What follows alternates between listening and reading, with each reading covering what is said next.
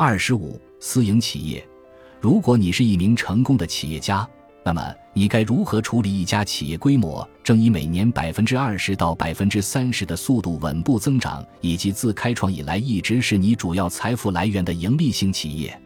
答案很简单，将这家企业直接划入你的梦想型资产，因为这项资产具有高于市场的收益，同时伴随着高于市场风险的特征。大多数企业家看到上述句子的最后部分。都会目瞪口呆，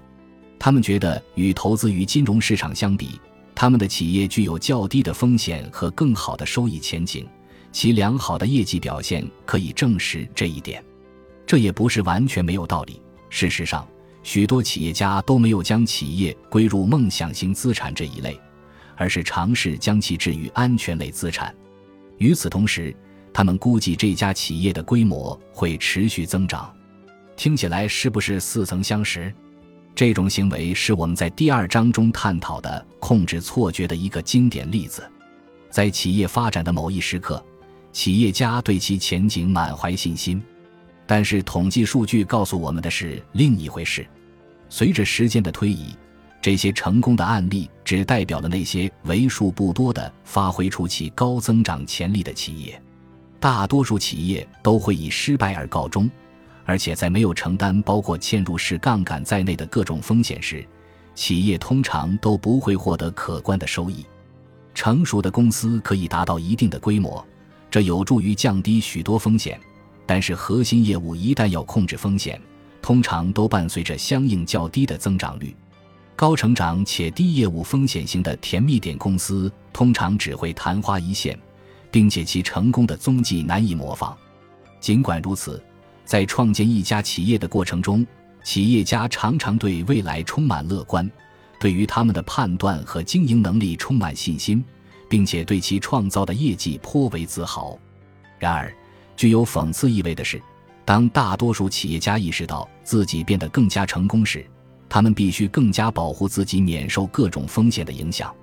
他们的举动将牵涉所有潜在的想要分得一杯羹的人。意图夺走市场份额的竞争者，没有实体业务却幻想分摊企业利润的专利流氓，代表不满的客户寻求不成比例的损害赔偿的律师，过度承诺却无法兑现的供应商，提取了货物却拒不付款的客户，这个清单难以穷尽。这些风险并不是将一家企业归入梦想型资产的全部原因。将盈利性企业与作战部队相比。这样的陈词滥调并非一无是处，大多数企业家总是感到他们正处于一个历史拐点，科学的决策和正确的路线将有助于他们抓住巨大的商机，而错误的决策和路线则可能会让他们全军覆没。简言之，嵌入式风险无情存在的事实不能被低估。最后，值得注意的是，像企业这样的过于集中的资产类型。会增加整体投资组合的风险暴露。如果这家公司的财富减少，或者更糟的是，一旦公司遭遇破产，由此带来的仓位的下降，自然会对你的总体财富造成不成比例的负面影响。假如你是一位企业家，这类资产过于集中的风险将常伴你左右。投资者小课堂：嵌入式杠杆，